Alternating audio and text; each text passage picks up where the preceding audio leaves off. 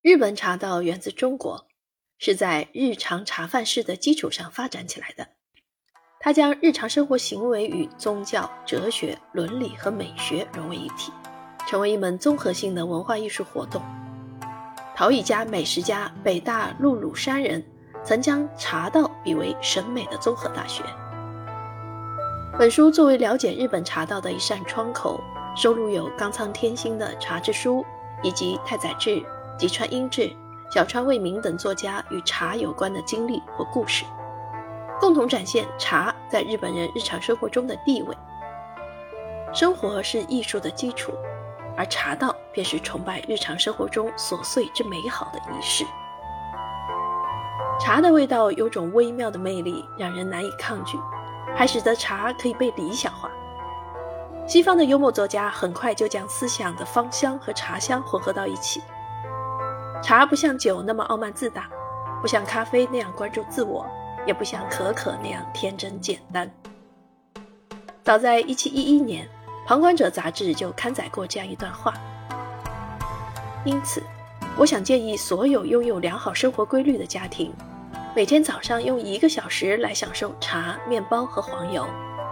此外，我发自内心希望他们把这份报纸当作饮茶的必备品，命人按时备好。约翰逊称自己是一个固执且厚颜的饮茶之人。二十年来，只用这种具有魔力的植物来给饭食解腻。茶陪自己享受黄昏，在深夜安慰自己，陪自己迎来清晨。兰姆自称是茶道的狂热爱好者，他曾写道：“最快乐的事情就是秘密地做好事，然后被偶然发现。”这句话体现了茶道的真意。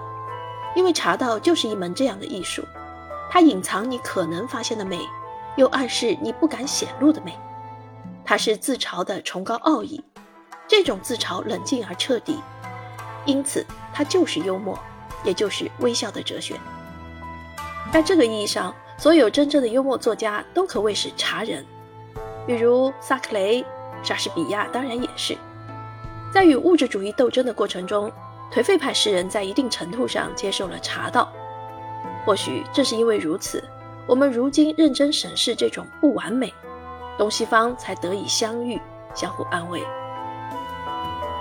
道教说，在无始的最初，精神与物质决一死战，最终太阳神皇帝战胜了黑暗与大地之神祝融。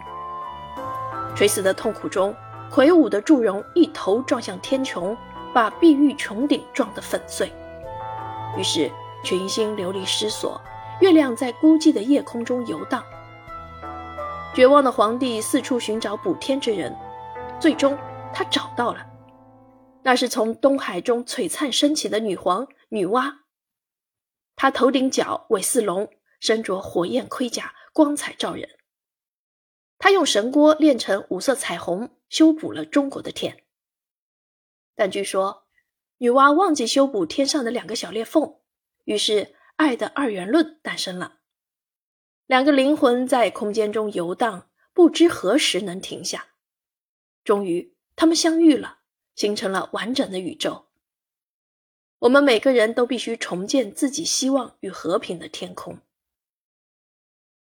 人生宛如沉闷的荒野，茶室则是这片荒野上的绿洲。